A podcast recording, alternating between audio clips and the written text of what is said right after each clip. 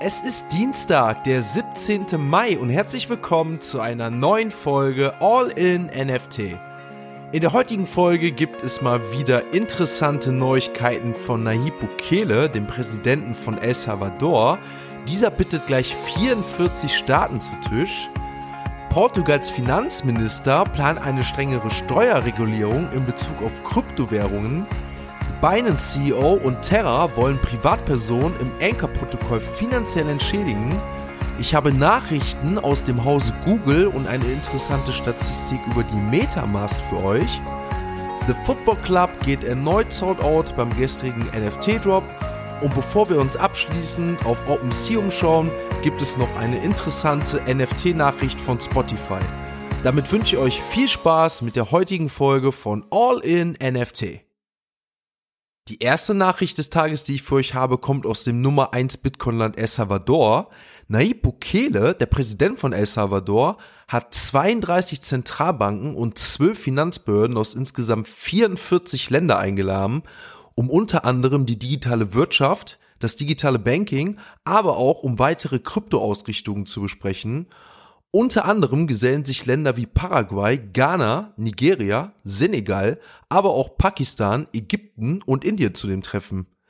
Wir sehen, das sind jetzt keine europäischen Länder, die mit ihrem Auftritt glänzen können. Dennoch scheinen sich immer mehr Staaten aus Afrika und Asien für die Regulierung von Bitcoin und Co. zu interessieren. Damit dient der Zweck des Treffens in allererster Linie dahingehend, dass sich die genannten Länder einen ersten Überblick verschaffen können, wie ein Land, welches Kryptowährung wie El Salvador eingeführt hat, schlägt und seine Ausrichtung eingeführt hat. Persönlich glaube ich, dass wir in naher Zukunft definitiv weitere Länder sehen, die sich ein Beispiel an El Salvador nehmen werden. Der CEO von Binance, Champeng Chao, hat eine dringliche Bitte an das Terra-Team veröffentlicht so twitterte Binance, dass sie hoffen, dass Anchor-Beteiligte von Terra finanziell unterstützt werden. Binance an sich stellt keine Ansprüche auf eine Beteiligung, hoffe jedoch, dass Einzelpersonen für die Probleme in der letzten Woche entschädigt werden. Tatsächlich gab Terra bereits an, dass Privatpersonen, welche sich dem Anchor-Protokoll angeschlossen haben, im vollen Umfang unterstützt werden sollen. Für gewerblich Tätige soll das Ganze jedoch nicht gelten. Meiner Meinung nach ein erster richtiger Schritt, um das Vertrauen in das System rund um Terra zurückgewinnen zu können, auch wenn das noch ein langer Weg sein wird, wenn das überhaupt wieder so sein sollte, wie es einmal war. Der portugiesische Finanzminister plant in Zukunft Kryptowährungen im eigenen Land versteuern zu lassen. Der Finanzminister sagt im Parlament, dass es keine Lücken geben könne, die es ermöglichen, Kapitalgewinne ohne Besteuerung zu erzielen, wie dies bei anderen Arten von Transaktionen der Fall sei. Portugal gilt als eines der Finanzoasen, vor allem was die Regulierung von Kryptowährungen angeht, denn bisher gab es in diesem Land überhaupt keine strengere Regulierungen. Nun also die Entscheidung, anderen Ländern zu folgen, um den Rahmen für eine einheitliche Kryptoregulierung zu schaffen, Allerdings betonte der Finanzminister, dass er sich Stand jetzt auf kein festes Datum festlegen möchte, wann das Ganze letztendlich umgesetzt wird. Klar, viele Kryptobegeisterte wird das erstmal nicht freuen, aber ich persönlich denke, dass eine einheitliche Regulierung die Voraussetzung für ein gerechtes und effizientes Finanzsystem darstellen sollte. Letztendlich wollen wir alle Klarheit und nicht diese Ungewissheit, die uns aktuell noch sehr stark begleitet, was die Versteuerung von Kryptos und NFTs betrifft. Interessant ist eine Nachricht aus dem Hause Google. Und zwar veröffentlichte Google eine neu integrierte und nun besetzte Stelle eines Web3-Direktors, welcher für den Ausbau der YouTube Web3-Strategie verantwortlich sein soll. Klar, als Content Creator bin ich natürlich besonders darauf gespannt, was da kommen wird, aber definitiv ein logischer Schritt, wie ich finde. Die Anzahl der aktiven Metamask-Nutzern saut laut eines Berichtes von einer Million im Oktober 2020 auf insgesamt 30 Millionen Nutzern im März 22 gestiegen sein. Aus dem privaten Umfeld muss ich sagen, bekomme ich auch immer mehr mit, dass sich Personen mit dem Thema Kryptos auseinandersetzen und zumindest schon mal eine Metamask eingerichtet haben. Damit werfen wir mal entspannt einen Blick auf die aktuellen Kurswerte der Kryptowährungen. In der gestrigen Folge hatte ich euch ja mitgeteilt, dass der Bitcoin an dem Abend zuvor ja noch relativ spontan aufstieg. Jedoch müssten wir heute feststellen, dass das Ganze sich wieder revidiert hat und der Bitcoin von insgesamt 30.000 Euro, den er wirklich erreichte, auf insgesamt 28.000 Euro wieder fiel. Aktuell beträgt der Kurs des Bitcoins 28.800 Euro. Das ist ein Minus von 2,7 Prozent im Verlauf des gestrigen Tages.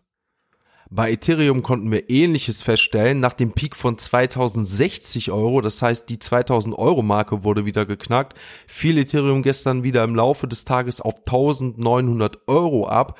Das ist sogar ein Minus von über 5% im Gegensatz zum Bitcoin. Aktuell beträgt der Kurs von einem ETH 1950 Euro. Bei den anderen Kryptowährungen konnten wir ähnliches feststellen. Auch hier hatten wir im Durchschnitt ca. 4% Kursverfall. Solana liegt aktuell bei 52 Euro. Der BNB-Token bei 287 Euro. Der Shiba Inu Coin ist massiv gefallen in den letzten sieben Tagen um 30 Prozent. Ich denke, hier hatten natürlich auch wieder die neuesten Twitter-Nachrichten Auswirkungen auf den Shiba Inu Coin. Der andere Coin, welcher auch mit Twitter öfters jetzt in Bezug gekommen ist, ist der Ape Coin. Ein Ape Coin liegt aktuell bei 8 Euro. Damit kommen wir zu den NFT News. Die erste Nachricht betrifft Spotify. Vor kurzem hatte ich euch ja von der Kooperation zwischen Spotify und Roblox berichtet. Diese haben ja gemeinsam eine Web3-Plattform namens Spotify Island erstellt, in dem Nutzer aktiv im Web3 Gaming-Erlebnisse erfahren und sich mit Freunden aus aller Welt austauschen können. Weiter können aktive Nutzer sogenannte Easter Eggs sammeln und ihren Podcast oder Song künstlich in den Charts nach vorne zu bringen. Exklusiver Merch oder Gratismitgliedschaften können dort ebenfalls generiert werden. Nein, ich habe noch keine Easter Eggs gefunden, also müsst ihr bitte dafür sorgen, dass der Podcast wächst. Das geht ganz einfach. Einfach eine positive Bewertung da lassen, sonst muss ich doch mal auf die Ostereiersuche gehen. Doch kommen wir wieder zum Thema. Neben Spotify Island will Spotify nun auch auf der eigenen Plattform NFTs integrieren. Wie auch bei Instagram erhalten zunächst ausgewählte Artists die Möglichkeit, diese Funktion zu testen. Nach dem erfolgreichen Abschluss dieser Testversion soll das Ganze auf weitere Mitglieder erweitert werden. Wie auch bei YouTube, besonders für mich als Podcaster sehr interessant. Aber ich denke auch für euch ist das Ganze ein spannendes Vorhaben, denn viele hören sich diesen Podcast ja über Spotify an und wer weiß, was das Ganze in Zukunft mit sich bringen wird. Ich sag nur eins, Utility. Am gestrigen Abend um 20.30 fand der nächste Drop von The Football Club statt. Wie gestern bereits berichtet, handelte sich diesmal erstmalig um einen internationalen Vereinsdrop, nämlich dem Schweizer Club Young Boys Bern. Der Trikot-Drop, welcher abgesehen von dem Borussia Dortmund Release drei virtuelle Trikots beinhaltete, war nach insgesamt 29 Minuten wieder ausverkauft. Im Laufe des gestrigen Tages wurden neue Challenges für den kommenden Spieltag rum und Young Boys Bern veröffentlicht. Diese beinhalten jedoch die Voraussetzungen, mehrere Trikots in unterschiedlichsten Raritäten zu besitzen. Das Ganze kam vorerst bei der Community nicht so gut an, weshalb im Discord von The Football Cup lautstark diskutiert wurde. Nach dem Drop veröffentlichten die Jungs des Münchner Startups, dass die Herausforderungen angepasst werden. So werden beispielsweise für die Epic und Unique Challenges ein ebenso seltenes Trikot des Teams benötigt. Im Gegensatz dazu werden bei den Ankommen Rare und Super Rare Challenges mindestens zwei Trikots von Young Boys Bear benötigt. Vorher war es so, dass ihr noch mehr Trikots davon haben musstet.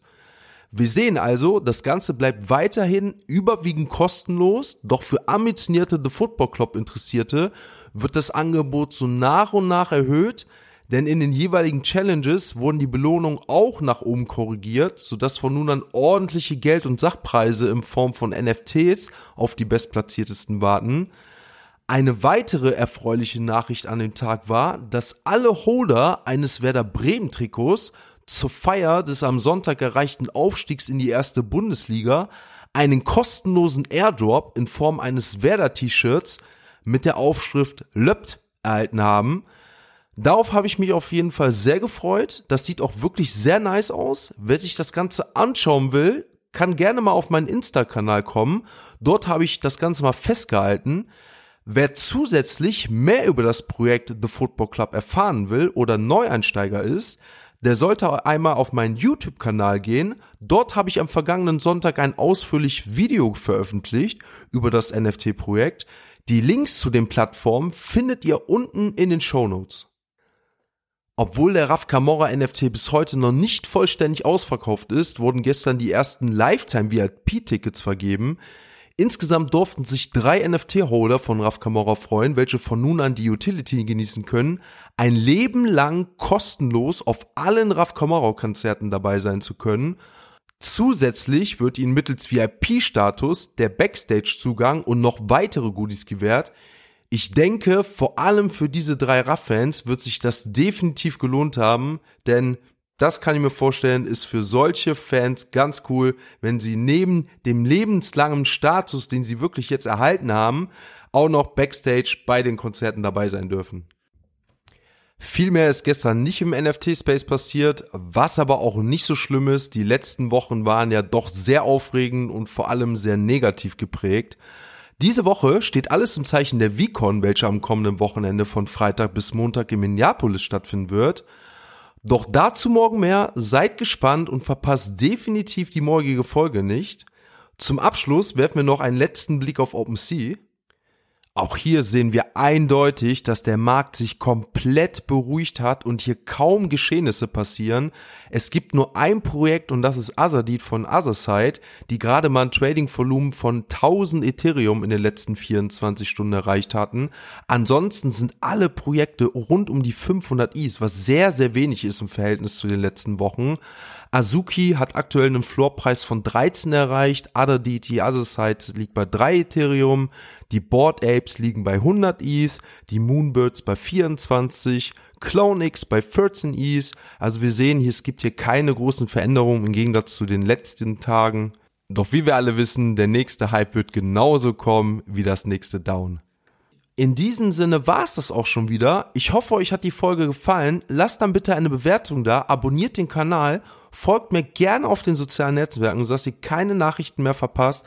Schließt euch wirklich auch dem All-in-NFT Discord an. Ich freue mich hier über jeden, der neu dazukommt. Erst gestern war hier wirklich richtig Aktivität los. Also es macht wirklich von Tag zu Tag mehr Spaß, das zu sehen. Den Link dazu findet ihr unter den Kanälen in den Show Notes.